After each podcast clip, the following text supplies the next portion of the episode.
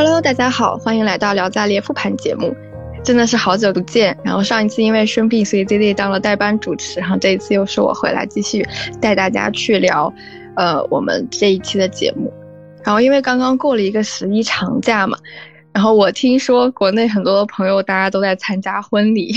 就十一刚刚好，大家假期比较长。然后我有朋友真的跑了超级多场的婚礼，所以我很好奇你们十一到底有有没有参加婚礼呢？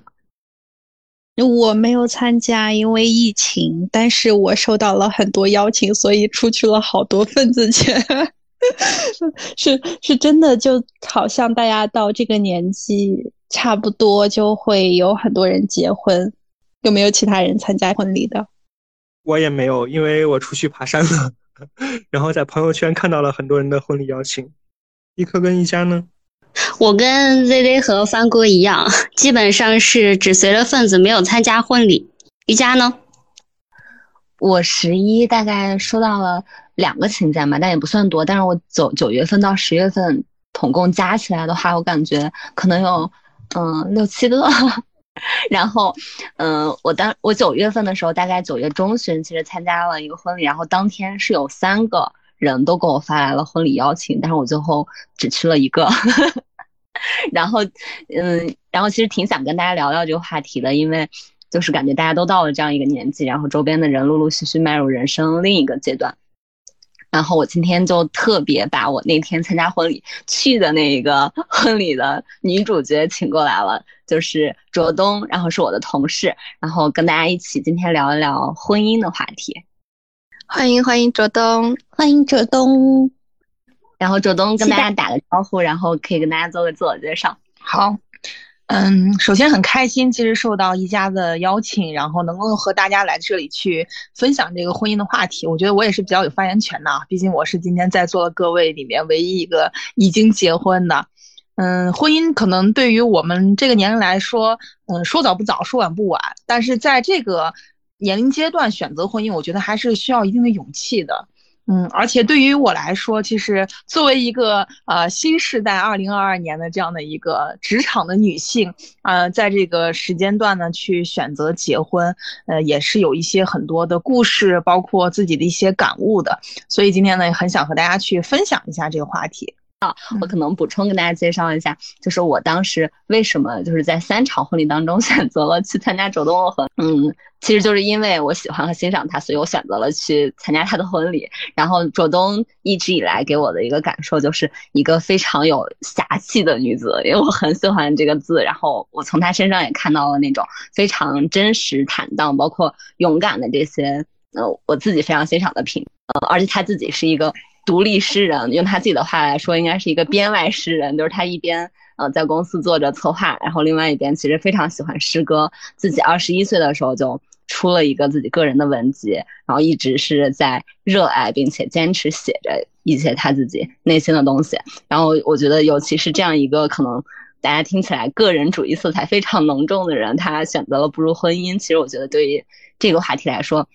嗯，他可能有更多想要跟大家分享的内容。对，因为我大学其实学的是法律，然后呢，别人都以为可能我会去选择考公务员，或者说做个律师的时候，然后那个时候呢，我就出了自己的个人文集，我非常喜欢写作，然后阴差阳错呢，就进入地产这一行去做了一个策划，然后大家都以为我可能会在这个职场女精英的这样一条道路上越走越远的时候，没有想到，啊，二十六岁一转眼我就结婚了，所以其实对于。别人来讲，永远都猜不到我下一步要做的是什么。但是我这个人就是相对比较随心一些，可能我心里想到什么，我就会去做什么，也不会太去计较它的一个结果或者是一个原因。然后我觉得 follow your heart 非常重要。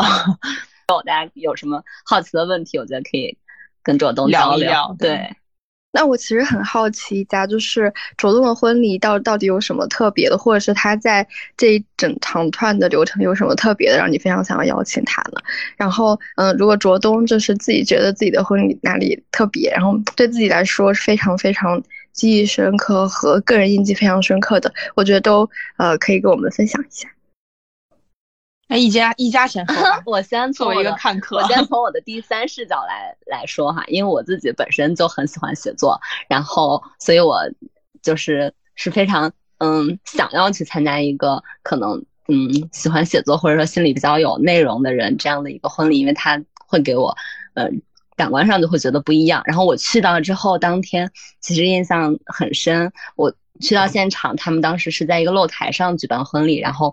嗯、呃应该是去到二层，他们婚礼是在三层。对对，二层的时候就是旁边全都是放的是她和她老公的诗，然后互相为对方写诗，然后应该就是嗯、呃全都是那种易拉宝，然后放了很多首诗，然后我还仔仔细细的把每首诗都读了一下，然后呃在现场的时候，他们俩其实就是非常真挚的向对方说了很多心里话，而且说的都是蛮长的，就不是说很敷衍，然后。从网上抄的什么，真的非常走心，然后我觉得真的很打动人，我当时就有热泪盈眶的这种感觉，让我觉得是让我印象非常深刻的婚礼。然后大概是这两个点，然后我们听听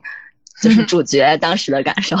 其实一家看到我是假象，因为当时在办这场婚礼的时候，我已经非常的疲惫了。我已经在山东，就是在我老公他们家里去办过了一场婚礼。然后其实这是一场相当于是答谢宴，但是因为我本身在西安的朋友啊，包括我父母的朋友非常的多，所以我们就还是选择在西安去举办了这样的一场呃比较有仪式感的一场答谢宴。那么也是在外场去呃做了这样的一个仪式。嗯，我觉得每个女孩可能对于婚礼的幻想都是希望可能自己能有一个草坪婚礼吧，啊，然后在当天我也去勇敢的实现了这一个婚礼。那我觉得非常特别的这个点呢是，其实这个婚礼全程呢也没有花费太多的费用，都是由我和我的朋友们亲自去操持和举办的。然后我本身也就是做策划的。那当天的这个主持人呢是我的呃好朋友，很多年的一个好朋友。对我和我老公都非常的了解，然后呢，当天的摄影师呢也是我的关系非常好的朋友，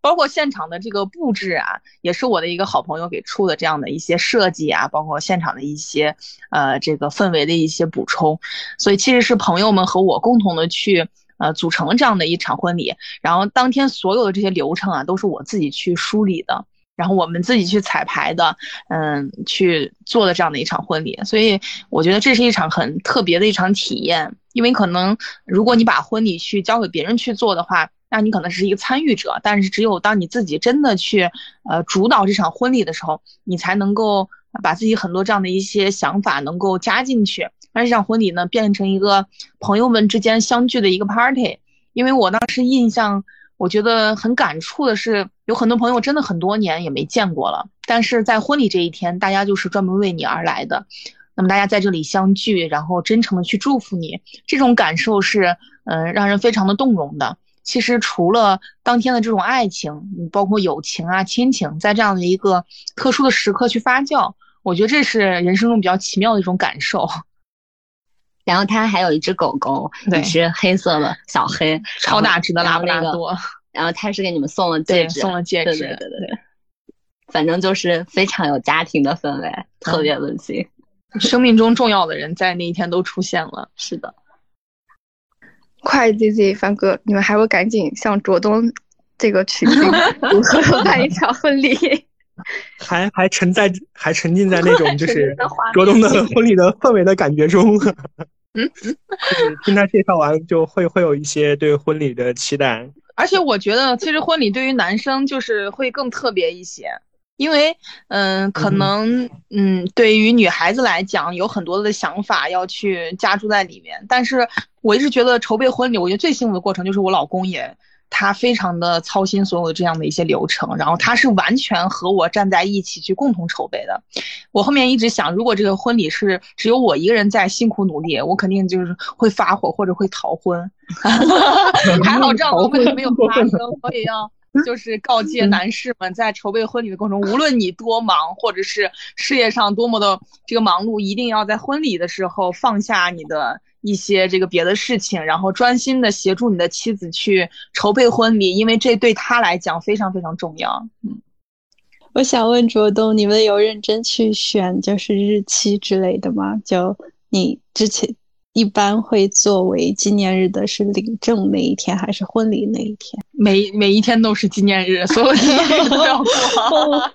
好有道理。因为现在疫情嘛。定个日子很难定的，就是，嗯，我觉得倒不是非得要什么黄道吉日，或者是有特别的那个日子，因为我们当时在西安那场婚礼是九月十七号，然后本来我定的是九月十八号，结果我妈说是九幺八事变。啊，他觉得不太 吉利，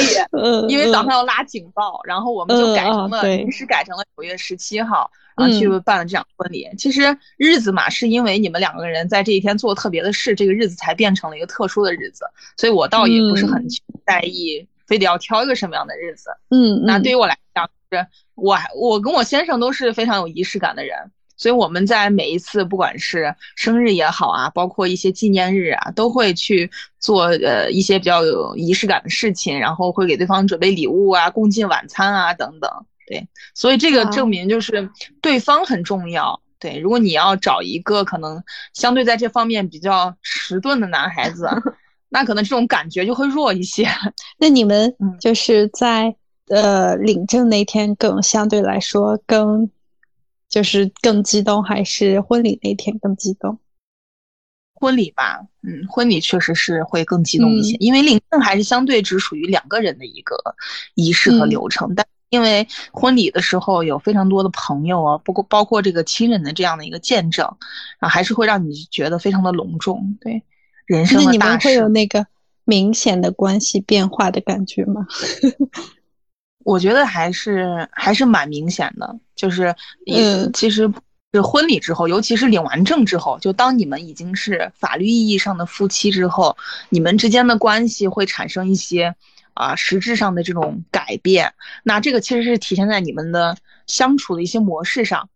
首先，可能我其实是一个蛮作的一个人，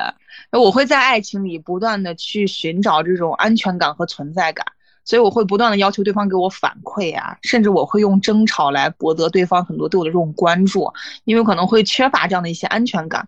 但是我觉得结了婚最大的好处就是可以不用吵架了，因为你会内心充满了一种安全感，你觉得这个吵架变得非常的没有意义，因为之前吵架你还想着。如果不合适就分手嘛。现在你想着啊，不合适就离婚嘛。这样这个代价好像有点大。算了算了，也不用吵了。嗯，所以会经常处于这样的一个自我反思的过程中，我就变得没有以前那么作了。很多的事情我都其实能去理解，包括能去包容了。然后，嗯，从我其实从我先生来讲的话，我觉得他也有比较明显的一个这个模式的一个转变吧。啊，其实他会在他的这个事业啊，包括他的人生的一些规划上，更多的去考虑我的一些想法。呃，之前是一个人在过人生嘛，之后是两个人在过人生，甚至是两个家庭在过人生。所以，当他把你纳入他对未来的一些考虑的过程中呢，你感觉你是被他所需要的啊，这种感受还是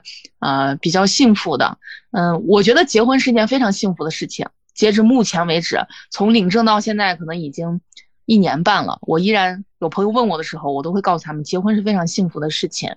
不用去恐惧婚姻里的这种鸡毛蒜皮，也不要去呃害怕婚姻里的一些就是可能会面临的一些问问题和挑战，因为我觉得就是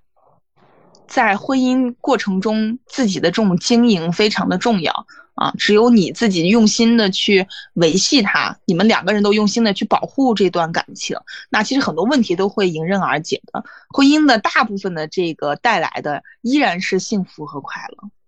嗯嗯，怎么酸到你了吗？有被，反正是酸到我了。有被吃饱，长了第一口狗粮。对，因为呃，因为刚刚左东也提到了，就是。嗯，其实，在婚姻中，可能更多是两个家庭。就其实，呃，一定程度上，你要让渡你的个人权利或者是你的个人喜好去配合另外一方，或者说，嗯，两个人可能都多少要妥协一些吧。就像卓东这么有个性的女孩子，我其实很好奇，就是你不会觉得婚姻其实某种程度上侵占了一些你的呃个人空间，或者说个人的意愿吗？侵占就一定不幸福吗？我觉得这个问题是。值得去思考的，有的时候人过于的去保护自己的一些个人领域，你真的是为了呃自己去保护这些个领个人领域吗？我觉得很多时候不是的，很多时候我觉得可能会偏形式主义了，就是我我为了我体现我是这样的一个人而去做这样的一些事情，那其实就算你的空间被对方侵犯了，然然后嗯，也带来的可能是快乐和分享。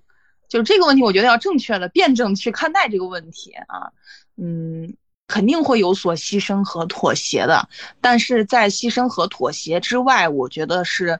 两个人为了让对方更好。而不是为了让对方更痛苦。如果你跟一个人在一起，他的这种侵占，包括你的妥协，已经让你觉得你，嗯，完全没有接受办法接受你非常的痛苦的时候，那我觉得就是应该终止掉这段关系。但是相反，如果在爱情包括婚姻里，你适当的这种妥协和呃双方的这种容忍，让你们的关系变得更稳固，甚至是更更长久，那我认为这种侵占其实是一种经营，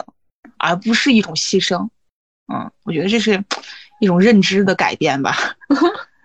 婚姻智慧 是我不懂的领域。三哥怎么看？刚才一直在做笔记，就听卓东真的是说的时候，就有些很有启发，包括是对个人空间的，呃，说是让渡也好，或是妥协也好，这个真的是就会就想到结合自己的一些事情去感受。就有一个想八卦一下的问题，就是卓东跟你老公是认识多久结婚的呀？呃，两年吧，两年我们就领证了。对，我们是二零年的时候在北京遇见的，二零年的春天，然后一直到呃二哦，那应该是一年我们就领证了。二一年的十一月份就领证了，然后二二年的九月份我们办的婚礼嘛，所以整个的这个流程非常的迅速，非常的快。我觉得人啊，就是最不应该做的就是等待。我觉得等待是一件非常蠢的事情。如果你觉得你遇到了一个人，而且你跟他有就是结婚的打算，不用去做过多的这种考量和这种呃考虑，包括说测试，人心是不能测的。就是当你跟他有非常，比如说长达可能有的人有八九年、十年的这种爱情长跑。就会容易去，呃，可能更多的发现对方的一些问题。那我觉得迅速的进入婚姻，其实是在爱情还保鲜的时候，为他就是上了一道保险锁，让他永远就是在保鲜的这个时候再去慢慢发酵，有责任的这种禁锢，然后你们才能越走越远啊。所以，其实问我的话，我是。我我是不太赞同这个爱情长跑啊，我是那种比较容易会闪婚，而且会一见钟情的人。对，我觉得可能还是分性格，就是我觉得我和周东可能会比较像，就是我们都是那种可能在感情方面比较风风火火，然后雷厉风行的。我也是可能呃去年才认识的我对象，然后我我们就很快就已经被求婚了，对，一年一年就求婚了，然后可能也是快要迈入婚姻。但我觉得这个跟性格有关系，就是。跟就是对待感情的一种慢热或者是快热的一种程度有关，所以帆哥是比较慢热吗？相当慢了，认识七年，在一起七年多了，应该会在两三年后结婚吧。就抗战都快胜利了，主要也是跟我家属他就是他还在读博士，学业压力也比较大，就各方面的原因结合考虑，就可能是当他毕业的时候。对。因因为我们就是，嗯，比较特别的是，我老公是山东人，这个山东人对于婚姻啊，包括说家庭的这种归属感非常的强，所以其实我也是在他这种催促下，然后两个人做了这样的一种决定。就刚才听卓东介绍时候，就觉得确实是就是之前自己没有想到的一个非常有趣的观点，就是通过婚姻的形式来，就是给双方加上这种。责任的这种约束可能会对这段关系会更好。我之前的理解就是，可能是就是随着时间相处的更久，会慢慢发现对方一些缺点，然后就是通过时间来选择你能否接受这些缺点或不接受这些缺点。就是你说的属于那种呃慢热型或者是更深思熟虑型的。但我发现你们这种好像也也还蛮不错的。就我有一个观点啊，就是嗯，别人总说你是要找到一个你想结婚的人去结婚。我一直不认可这个观点。我的观点是，你首先是你要想结婚，你再去找那个人，啊，就是对于我我而言，我对我自己的这个规划是，我就是要在二十九岁之前结婚的，不管是谁，反正我遇到这个人了，我就是要去结婚的，而且我是打算要在三十岁之前要小孩，这是我对我自己人生的一个规划。那恰好这个人出现了，各方面条件也还不错，我们也互相喜欢，我就会选择跟他去进入婚姻。但是很多人是他根本没有考虑好他要不要去进入婚姻，但他已经遇到了喜欢的人。其实我觉得这种就很折磨的。因为可能，也许你们互相很喜欢，然后很爱，但是却因为，呃，你没有做好这样的一个准备，大家去做了很长时间的这样的一些，呃，考虑啊、纠缠啊，到最后可能慢慢的也流于了这种这这种平淡。所以我觉得，嗯，结不结婚，其实倒不是取决于你遇见了谁，结不结婚是你有没有做好准备要去结婚。这是我一个比较，可能特别一些的观点吧。啊，我觉得很有意思这个观点。嗯，就卓东，你说做好准备，那具体是做好哪些准备呢？就是对人生的规划还有什么呢？就是，嗯，如果你是一个不婚主义者，那可能四十四五十年之后，当你老了的时候，你能不能面对自己孤身一人的这样的一个处境？如果你是要结婚，那你。可能面对的对方会出轨，你们的孩子可能考不上大学，然后你们的婆媳关系可能会处理不好，种种这样的一些琐碎，你有没有勇气和你有没有能力去面对这样的一些问题？那我觉得这是一种准备嗯。对我而言，我觉得我就是有能力去掌控这些问题。如果对方出轨了，我就有办法能够把他叫回来。婆媳关系呢，我也有能力我去经营好。如果孩子考不上大学呢，我就让他去学个篮球或者做个厨师。所以，我对我的这个人生的很多这样的一些问题，我做了假设。我觉得我能够有办法去解决的时候，我就哎，我做好准备，我可以走进婚姻。我觉得这里你说的准备，可能就像是对自己首先是有一种确定感跟掌控感，对，然后才能对人生有这种更清晰的规划。如果比如说现在还处于一个比较。就比如说自己的无论是工作、学业还是什么，对比较迷茫的期间，可能是还没有去来得及去想那些问题。是是的，确实是这样。嗯，因为我就算比较早稳定了，可能就是读了本科，也没有再去继续读书，然后包括走入职场也相对比较顺利，有比较稳定的一个工作，我就相对有时间和有精力去思考这些问题。那可能今天很多伙伴，大家还在求学，或者说大家还在为了这个生活梦想啊去努力，也没有太多的精力去考虑这些问题。这个也是现实现实存在。现在有很多的这样的一些人，也是因为面对这样的问题而单身嘛。嗯，对，是这样的。我觉得能想清楚自己就是想要什么，以及处在什么阶段，其实是非常重要的。对呀，对呀。所以帆哥就。抓紧吧！我是已经变变成了催婚大会。没有，还要看你们几。对我好奇就是拉二，你们会对呃婚姻会有什么不一样的问题吗？啊，没有问题，没有想法。不婚主义者就完全没有问题，好吧？我跟你们讲，我我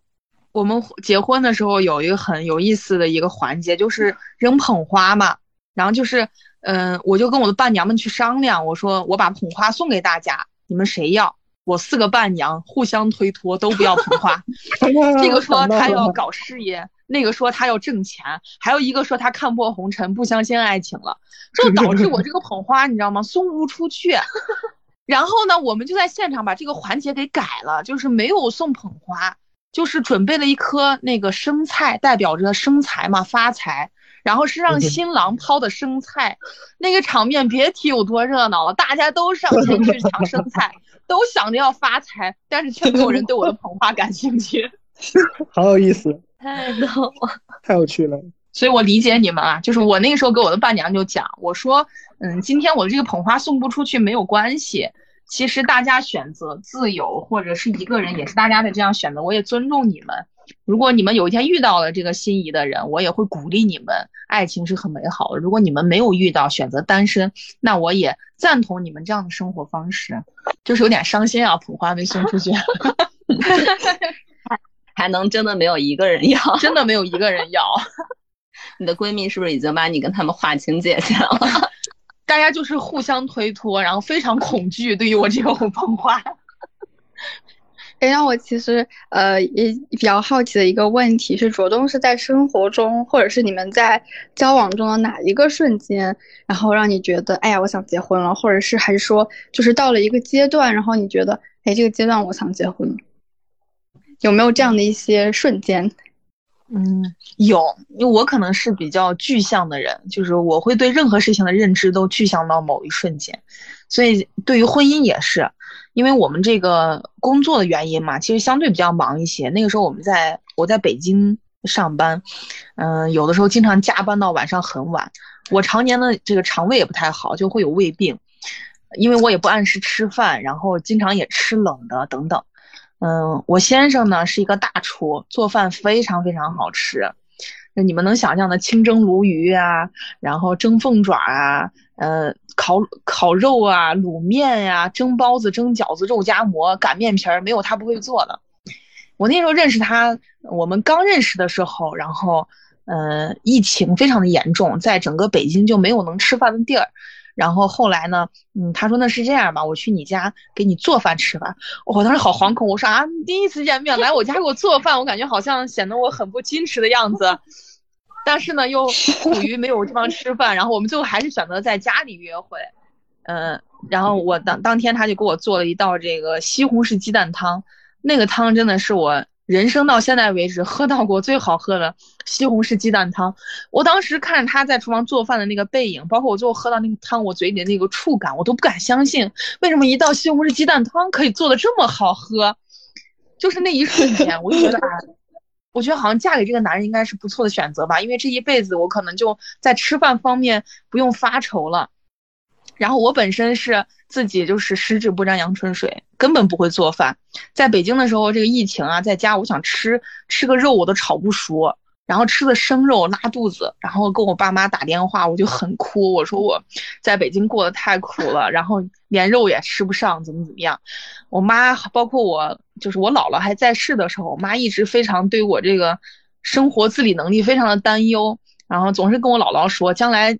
结婚可怎么办呀？婆家一看这个儿媳妇儿什么也不会做，然后饭也不会做，日子可怎么过呀？直到后面我把我老公带回了我们家，然后他做了一桌菜，征服了我们全家人。然后跟你们讲非常搞笑，我妈妈和我小姨就在我奶奶的遗像前面上香，你知道吗？然后像我奶奶就是告知他，然后就说：“哎呀妈，你快放心吧，东二找了一个做饭老好吃的男孩。”这一辈子吃饭不用愁了，不用担心他了，饿不死啊。所以其实是那一碗就是鸡蛋汤，包括他当时在厨房忙碌的背影，然后看着这个男孩子高高大大的，然后系着围裙的样子，非常的熟练，熟练的让人心疼，非常的心动，就觉得嗯想结婚了。第一眼见人家就想结婚了。听完开始焦虑了，我不会做饭了怎么办？所以那那你那你女朋友会做饭吗？也不会，还不如我。没关系，我们我们点外卖会出去吃。我们就是，嗯，而且我先生是非常有生活情调的人，他非常喜欢做饭，喜欢研究一些菜系呀，包括说对于厨房啊一些这种构造非常的这个了解。呃，所以说这个生活的时候还是，呃，这个幸福感可能也来源于此吧。你觉得非常有生活的这种烟火气，可能平常你是一个很没有烟火气的人，但是因为婚姻，你觉得找到了这种温暖和归属，啊，这也是觉得在婚姻中非常不错的体验。对对，听你描述，就看到他就觉得很有家的感觉。哎，是的，是的，这种描述让我想起了我和我舍友组合租的时候。有点伤感，想不到爱情这种。哦，我觉得差不多吧。其实你结婚，我想找其实啊，其实我一直在想，我能问卓东什么呢？我能问什么问题呢？我对爱情没有想象，所以卓东提的任何感。关于感情的感受哈，感悟哈，我都觉得，哎呀，他是一个呃感情里面特别自信的人，嗯，但我好像还挺贫瘠的，我真的没有很深刻的觉得这种感受让我特别的呃很有实际感。那你之前谈过恋爱吗？谈过倒是谈过了，我可能人应该是不一样的，可能有的人对感情需求并不是很强烈，嗯，对，呃，我确实遇到过这种，女孩子，就是对她来讲，感情其实在他生活中占比不是那么的多。就有没有感情，他似乎也并没有什么生活受了多大的影响。他可能相对来说，就是你真的非常的独立，然后也非常的就是有生活自理能力。对，所以说对于感情这种需求，也不是说特别的这种旺盛。我会特别需要卓东这样的朋友，多给我一些非常正向的 情感上的 教育吧。我的朋友们都说，我都说我们夫妻俩非常正能量的人，因为只要大家在一起的时候，然后我们两个就会给对方宣扬这种婚姻幸福论，然后让对方去 受这种感染。我我的情况跟卓，就是我对我男朋友心动情况跟卓东有点像，也是他很有生活感，就是喜欢做饭，然后会记录一些美食，然后包括就探索一些好店，然后那种小店记下来，然后我们一起去探店，这种就很有生活感，自己嗯也可以过得很精彩，这种很吸引很吸引我，但是。我好像没有迈入婚姻的那个想法，就觉得，因为我们两个现在是在同居状态嘛，然后现在这个状态就也挺好的，感觉结婚只是反倒给我一种枷锁或者怎么样，我会觉得现在这个状态就挺好的。那那你会有打算吗？就是你的对象也是会有，因为你和你的另一半都是这么去想的，觉得可能现在同居的这个状态是比较舒适的。嗯，对对，因为我们觉得可能就结婚，它就是法律意义上的，然后或者说更正式一些，呃，就更怎么讲，更合法一些。但是正式来说，我们两个的关系已经是一个很正式的状态，所以，呃，大差不差感觉。哎，所以你们会有打算，就是比如说将来要小朋友啊之类的，还是你们就是会做丁克？嗯。会有，因为我是很喜欢小朋友的那种，但是我首先我自己还没到可以，就我自己的心理状态和物质状态都没有到可以要小朋友的那个状态，所以，呃，这个就会晚几年，基基于嗯要小朋友会晚几年的状态，就觉得好像也没有必要现在结婚。哎，那你们家里也不催你们啊？催，但是我们就呃互相互相搪塞自己的父母。所以这个双方共同认知还是比较比较重要的。对，如果你的先生就你另一半也这么认为，觉得现在这个状态就蛮好的，就可以真的维持一段时间。我觉得二人世界啊，包括说同居的那个状态还是非常甜蜜的，不用去面对生活，包括两个家庭的这种琐碎。嗯。嗯，但我们我当时没有选择吧，因为我这老公就是非结婚不可。我的天呐，刀架在我的脖子上，你是不是不爱我了？爱我为什么不与我结婚？嗯，最后我一想，哎呀，反正迟早是要结的，就这样吧，豁出去了。那其实前面一家在介绍卓东的时候，我就很好奇，就是就就会想，嗯，卓东这么嗯一家的那个形容词我也很喜欢，嗯，怎么讲的，特别。侠气的一个，对对对，特别侠气的一个人，我就会对他的另一半有不断的想象会是什么样的人，这样，所以卓东可以问一下你，当时你先生哪一点就比较吸引你，就出出国说，其实对有没有之前遇到他之前对自己另一半的一个想象，然后现在的这个人是，对对，我觉得我先生完全符合我对未来丈夫的。全部想象，嗯，就这个评价，我觉得非常高了。但是你说他是不是完全我最喜欢的那种人？不一定。但是他非常适合去做一个老公，啊，我觉得，我觉得这个事情是大家坦诚不公的讲，可以去分开来说的。你我之前也谈过很多恋爱，他也不是我谈过的所有的男生里面，我觉得最满意的。也不是我觉得最爱的，但是我觉得如果我要选择一个人去结婚，一定是他。我觉得这个还是有有区别的。那我老公的话，他是一个程序员，但是是一个 非标准意义的程序员，因为他喜欢写诗，喜欢摄影，喜欢旅行，喜欢骑机车，充满了冒险精神，而且他本身是一个非常具有审美能力的人。我觉得这个审美很重要。两个人只有审美趋同，你们才能在生活上去找到一些共同的一些话题。比如我们两个会啊一起去听一场并不怎么能听懂的新年音乐交响会，然后两个人也会看一场可能也并不怎么能看懂的一场艺术展览，但是我们却向往去追求这种啊美的这种生活，嗯，而且我们对于这种东东西有共同认知，认为这样的一些事情是为我们生活带来愉悦的，所以我们彼此，呃，包括在谈恋爱的时候会为对方写诗啊，会为对方手写很多的信呀。嗯，这样的一些习惯，嗯，奠定了我们在感情里，我觉得非常就是好的一些瞬间吧。那，嗯，我老公他是山东人嘛，所以他其实家庭责任感非常的强。我对于找老公，就是未来的丈夫的想象，我觉得有三点，就是第一点，他必须是一个，嗯，很勇敢的人，因为我本身认为这是我，呃，性格里最大的优点。我也希望对方是一个勇敢的人，所以。嗯，我先生当时他不是在北京工作嘛，但是为了我，就是来到了西安，然后在西安发展，在西安跟我一起就是经营我们的小家。我觉得就是他非常的勇敢，而且当时我们还没有领证，只是恋爱的关系，他就愿意为我做这样的一些呃改变。我觉得这是他的勇敢。那第二点，我觉得应该是一个就是非常善良的人。就这一点的话，其实，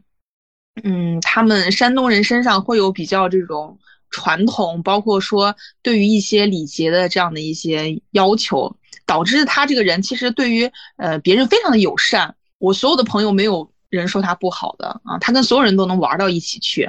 而且他不论是对外面的服务员，甚至是外卖员，甚至是路边的小猫小狗，都是一个非常有爱心，而且说能够去嗯同理心对待别人的人。那第三点，我觉得就是最重要，就是这个人要有家庭责任感。我本身就是，嗯，在这种亲密关系中比较缺乏安全感的人。我希望我的老公在将来能是一个呃好丈夫和好父亲。那这个这个要求就是最基础。第一，他对于婚姻应该忠诚啊，这是他对他的这种责任感。第二的话，就是他对于这种家里人，包括这种家庭关系，他应该踊跃的去承担自己的一些这种。职能啊，比如说照顾双方的父母孝顺啊，比如说呃下教子女啊啊这些，我就觉得他都非常的符合啊。他对于我爸妈也非常的孝顺，包括说对于他父母本身，他就是一个这个在家庭里面会做很多事情的一个人。然后呢，动手能能力呢也非常的强，而且呢，对于孩子的教育呢也颇有心得。所以综合考虑下来，我觉得这个人呢非常符合我对于丈夫的这样的一个要求，而且他是。在将来能够做一个呃好父亲的，能够做一个好爸爸的，嗯，对于我的孩子，我觉得，嗯，就是那时候在网上看了一句话嘛，他就是说，怎么去衡量这个人要不要你一起携手步入婚姻？你就看，如果你跟他将来有一个孩子，你希望你的孩子身上能继承他什么样的品质？不是说这个人有钱，或者是这个人。长得帅啊，长得帅也是可以继承的。就这个不是说这个人有钱，或者说这个人对你好，这种东西他是没有办法继承的，而是这个人本身他就是一个闪闪发光的人，他有一些高贵的品质是不可磨灭的。那我其实在他身上看到了这样的一些说来很俗套，但是我觉得生活中是必须需要的这样的一些品质。而且我希望我的孩子将来也能成为一个像他爸爸这样的一个人。所以这也是就是。我对他的这个评价，包括说他是这样的一个让我觉得可以安稳步入婚姻殿堂的男人。狗粮吃饱了，理想爱情范本。也有，我们今天的主题都想好了，如何正确步入婚姻。也也肯定也有，就是吵架啊、痛苦啊或者不愉悦的时候，但是只要你们的心是在一起的，目标是一致的，我觉得这些插曲。都不要成为主旋律啊！主旋律应该是爱，应该是就是责任，应该是在一起的。嗯，感觉，嗯，卓东是真的就是很特别自我清楚的一个人，也做好了结婚准备，所以他对另一半的想象非常的具象化。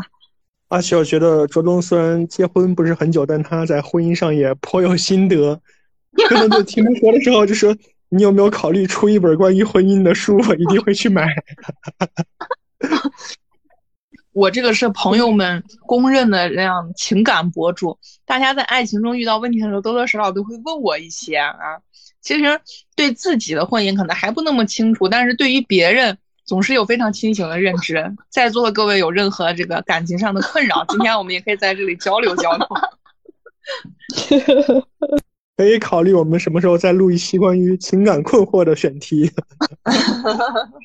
对，刚刚因为我是见过，我是见过卓东的老公了。嗯，确实如他所描述的，就是身上有非常多好的品质，就是那种，嗯，不是说呃一打眼就能看出来，但是你跟他接触的过程当中，就是能感觉到这些品质是细水长流的，在他这个人身上去诠释出来的。所以我觉得这些人的内在，就是可能偏人格或者是个性方面的这些好的品质，其实更能够打动人了。包括我觉得这也是我在选择另一半的时候非常关注的东西。而且还有一点，我觉得就是。其实对方的家庭也很重要，但是这个我觉得要看的倒不是对方的家庭的富裕程度，因为我老公本身他父母都是呃就事业编的这样的一些职工，其实他们家里是很普通的家庭，但是我第一次去他家的时候，我觉得嗯还是很受感触的，因为他嗯爸妈之间就是这种营造家庭氛围非常的好。我去他家的时候，发现他们家的活都是他爸在干。我内心非常的欣慰，我说这样教出来的儿子能错吗？他从小他耳濡目染，他言传身教，他就深深的认知到男人多干活是正确的，所以这就奠定了我非常想跟他结婚的这样的一个想法。我觉得，嗯，在对方的这个家庭的父母身上，其实你能看到你们未来生活的一些缩影，很多时候他是有一些有迹可循的。那。对方的父母，嗯，他们对待一些事情的一些态度，包括他们对待你的态度，包括他们对于婚姻的一些态度，其实都会影响到你们未来在婚姻过程中的这样的一些进程啊。这个我觉得也是蛮重要的一点，已经可以分章节去写书了，从亲密关系到家庭关系。其实我我对于另一半想法。跟卓东很像，我想看听听大家有没有其他的观点。一家也跟我也很像，嗯，我觉得我跟卓东是一样的，就是我是大家也比较了解我嘛，就是我是一直就是可能跟卓东比较类似，我是希望自己可能三十岁之前就是成家有小孩的，包括我非常向往这样一个家庭状态，以及我跟他很像的一点是在于我一直就是对于亲密关系是很渴望的，就是我觉得在亲密关系当中。我能收获到，嗯，就是我在别的关系当中收获不到的那种甜蜜和幸福，所以这也是为什么我很赞同他刚刚说，就是你要先想清楚你是一个要结婚的人，然后包括我觉得我对象也是这样的人，就是我们最起码认为家庭在于人生，在人生当中非常重要，可能他的优先级就是第一名。嗯，我我们可能都是女生的视角对另一半的期待，我觉得可能会偏责任感之类的。多一些，我想听听帆哥的视角。我对婚姻的期待好像就没有那么那么具象化，可能我现在的认知还比较比较浅显，就是就是想是可以就是一起生活的人。嗯，所以就是你的家属，他他是有最吸引你的地方是什么呢？让你们在一起七年之久。我我们之前就是录节目时候也会聊过不少次这个问题。然后我回答是，就是可能一方面是由于他很善良，这就是从性格来说，跟你的回答有点像，就是一个非常重要的点。就不管是就是作为最亲密的人来相处，或是之后有小朋友的话，对小朋友的教育、对小朋友的影响，我觉得这都是非常重要的一点。对一些事情的看法，对于一些事情的选择，总体来说就是三观是比较趋同的。我觉得是可以选择作为长期一起生活下去的人。然后另外一个就是生活习惯，可能是，就至少我们都在互相的容忍范围之内。我觉得就是长期相处很重要的一点就是，就尤其是对于那种长跑式恋爱，谈了七八年、八九年甚至十年之久再结婚的恋爱，就很重要一点是通过这么长的时间，你发现对方的缺点是否是你能够忍受的。如果你可以接受，我觉得那没问题。步入婚姻的话是是可以的。但如果就是在恋爱关系中你已经难以忍受了。我觉得就是很难，是步入婚姻之后，它可能会变成一个更大的问题。而且我觉得，就是恋爱的时候，应该看看对方的就是最低处，他最差的那一点，你能不能忍受？如果这个你都可以去包容的话，就是是问题不大的。对的，是这样。哎，我突然想起来，就是奇葩说的一个辩题啊，就是有这么一个辩题，说是如果你在结婚后啊，遇到了你人生的这个灵魂伴侣，你会不会离婚？这个问题曾经困扰了我很久。是仔细说说。因为，嗯，我觉得我是一个在就是相对比较感性的一个人，就是对于一个人的喜欢很容易，然后，呃，厌恶也相对容易的一个人，没有这么绝对的一个标准。所以我觉得我很大概率会在我结婚之后，哎，突然遇到了一个人，我觉得，哇，他简直是我的人生的这种灵魂伴侣，我非常的爱他。但是可能一边你已经就是有了这样的一个家庭嘛，包括说。有了孩子的情况下，你还你会勇敢的，就说是选择自己的这种内心呢，跟跟这人在一起呢，还是说会选择这个家庭呢？我想听听，如果是你们，你们会在这个辩题里如何去做选择？我觉得如果是我，我可能会离婚，因为我我还是比较追求自己自己感受的一个人，就相对来说可能自私一些，然后。呃，可能因为也还没有进入到家庭，有那么大责任感，包括孩子的束缚之类的。但不，我我就以我现在状态来想，我觉得哪怕有了孩子，你也要对自己的人生负责，对，嗯，就是过出自己想要的精彩的生活。所以，我可能会遵 遵循我自己内心的想法。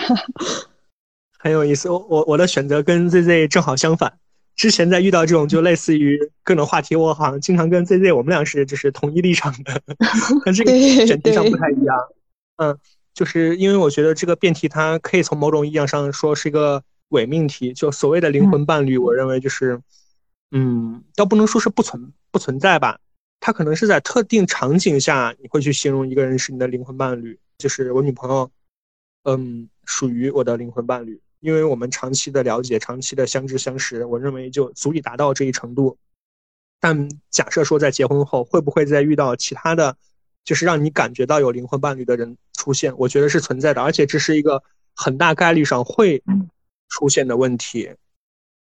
但是呢，就是我我之所以之所以说它是一个伪命题，原因就在于你可能看到的所谓你婚后出现那个新的让你觉得是灵魂伴侣的人。你看到的只是他最光鲜亮丽的一面，只是他跟你灵魂最契合的那一点，但实际上你看不到的是，就是通过长时间、长期相处所发现的对方的一些细节，对方背后的缺点。我们所谓发现那个新的灵魂伴侣，可能也只是一种表面上的，让你那一瞬间觉得，你从琐碎的家庭生活、从工作中解脱出来了，你觉得他就是对的人，但实际上只是因为你没有对他有足够的了解，也可以说是基于理性考虑，或者是基于责任。我会选择留在原先的家庭，而且我也认为原先家庭的可能是，是我所定义的那种灵魂伴侣。我我是觉得这个事情，嗯，我没有办法给出一个决定的答案，就是说我我一定会，嗯，分手，或者说我一定会留下来。我觉得还是看你要看当时的那个状态。像我以前其实特别不能理解，为什么有的人在家属。啊，出轨了之后还愿意留下来？那现在可能你会从更多维度去考虑这件事情，就是对，可能其实对有些人来讲，呃，婚姻并不是最重要的，可能是婚姻带来的附属的东西，或者是他当时的心态是最重要的，就离婚不是最优解。可能对有些人来讲，对他们的状态来讲，然后包括你从啊十五六岁、十八岁开始憧憬这种唯一的爱情，然后到。二十四五六，然后开始考虑现实的婚姻，然后到三十四五六，你可能考虑会更现实，或者是他对你来讲可能已经不重要了。但是当下的状态，我们就谈当下状态的事情。我觉得是这样。我其实很很好奇，卓东在这个方面的想法。我觉得就是这个辩题，当时我看到的时候，应该也就是刚大学毕业那会儿吧，那会儿还很还很年轻。那个时候我可能给自己的答案是，我会遵循内心离婚，然后。去和我的灵魂伴侣在一起，但是时至今日，让我的我，时至今日，当我再去呃审夺这个问题的时候，我可能不会这么做了啊，不会做，不会这么做的这个原因，是因为我看透了这个爱情的这个本质，就我认为这个爱情和爱情的本质和婚姻的本质不一样。就是你选择爱一个人的时候，可能是很纯粹的，但是你选择婚姻却有很多附属的一些原因的。所以，当你选择你跟这个人去结婚的时候，是因为，呃，不管是你认可他底层的一些性格也好，还是他目前所有的一些条件也好，还是说你们呃一些所处的这种处境也好，你去选择的。但是你在婚姻这种过程中，你遇到别人，却是单纯的这种爱情选择，所以我觉得这个命题不公平，因为你对每个人的这个心态是不一样的，你对爱情的心态和对你对婚姻的心态肯定是不一样的。我永远都觉得。外面的花很香，外面的饭很好吃，可是我也需要家庭的这样的一些支柱。那如果只能二选一的话，可能还是会选择留在这个家庭里，因为在你去选择婚姻的时候，就是这就是一种责任的一种捆绑，是你在当时你已经选好了，选择了，就是做好了你是一个要有婚姻的一个人的准备。那在后来，你就要为为你之前所做这种决定，可能要去付出一定的这种代价和责任。而且，如果如果结了婚，我们会知道这种牵扯的问题非常多，包括双方的这种家庭和父母。就是你一个简单的选择，可能会让很多的人就是深受其中啊。嗯，年轻的时候可能会觉得自己的一些感受很重要，可是现在我就觉得。嗯，自己的一些感受和别人的感受都很重要。这是我觉得别人说我妥协了，其实我觉得我成熟了。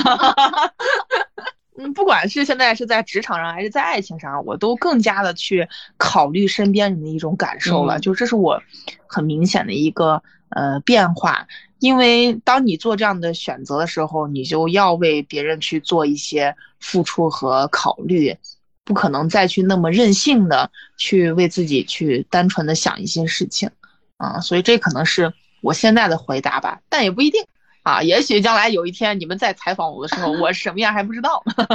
让我们定个十年之约，看十年之后我是不是 我是不是还在婚姻里。主动结了婚之后的生活和之前有什么区别吗？就是我觉得目标更加清晰了，其实是两个人一起定目标，对。嗯，包括大家一起可能规划我们的房子啊，我们的什么时候去照顾双方的父母啊，我们什么时候要孩子啊，你有了一个并肩作战的伙伴啊，和你一起去面临这样的一些问题，然后去规划这样的一些事情，其实这种目标感更强了。我身边有很多我就我的闺蜜啊，包括我的朋友们，他们单身，其实他们最难过的状态是。他们不知道明天要怎么样，就是这种迷茫感。婚姻可能能带来一些相对的目标的明确感，哎，不敢说是人生完全的确定性，但是它能带来，呃，可能目前五年至十年短期的一些目标的一些确定性和人生目前选择的一些确定性。那这个确定性的话，如果你是想对自己的人生有一些确定的规划，那这个婚姻其实是利大于弊的。我觉得还是就是步入婚姻，其实更多的是你准备好要去承担责任，就是准备好了要去考虑别人的感受，以及考虑身边可能更多人的感受。我觉得这其实是比较难去跨过的一个心理障碍，因为相对来说，大家就是可能我们这个时代成长起来的孩子还是比较个个性化和自私的，嗯，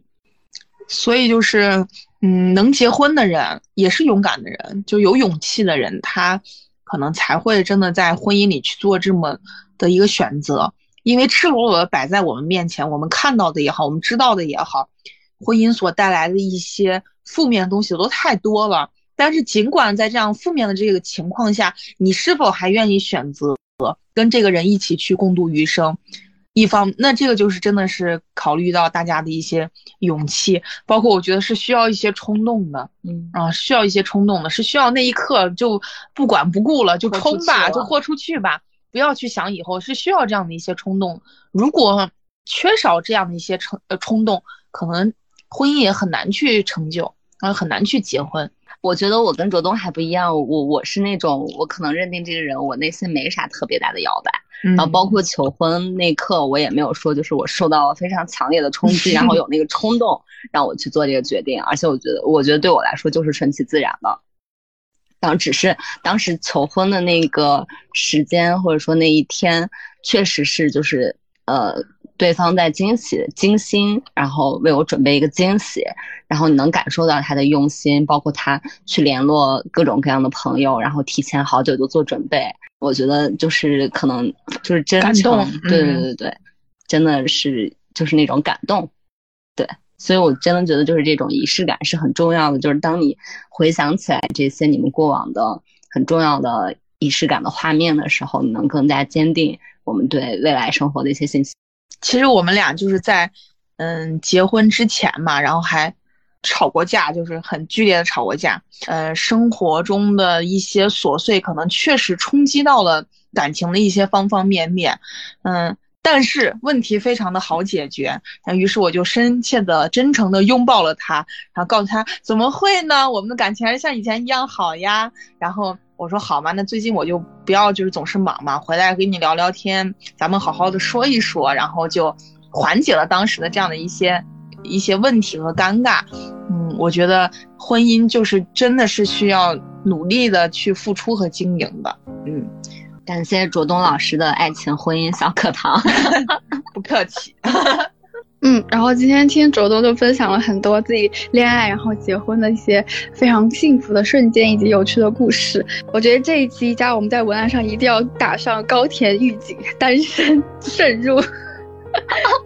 然后今天其实还蛮不一样的，因为我们之前聊过很多次关于恋爱然后婚姻类似这样的主题，但是因为我们五个人都没有类似的经验，然后我们只能从自己的。理想或者说我们的价值观去输出一些关于这样的话题的想法。那今天其实非常不一样，我们请到了卓东，然后也是刚刚经历了恋爱到婚姻这样的一个过程的过来人，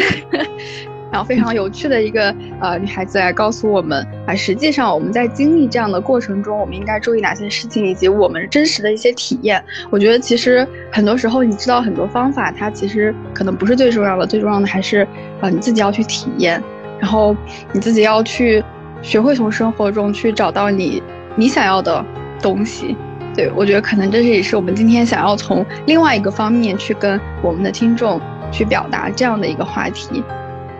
嗯，然后今天也非常感谢卓东来到我们的聊斋列复盘节目，然后专门还去到了山里找了一个非常非常好的民宿，然后跟大家在一起跟我们聊天。对，然后希望呃如果有机会的话，也希望我们可以在线下见到卓东。好的，祝有情人终成眷属。好，那我们今天这期节目就先到这里啦，非常感谢大家的收听，也希望大家可以多多关注，多多转发我们的节目。那么以上就是今天这期节目啦，大家拜拜，拜拜，拜拜，拜拜，朋友们。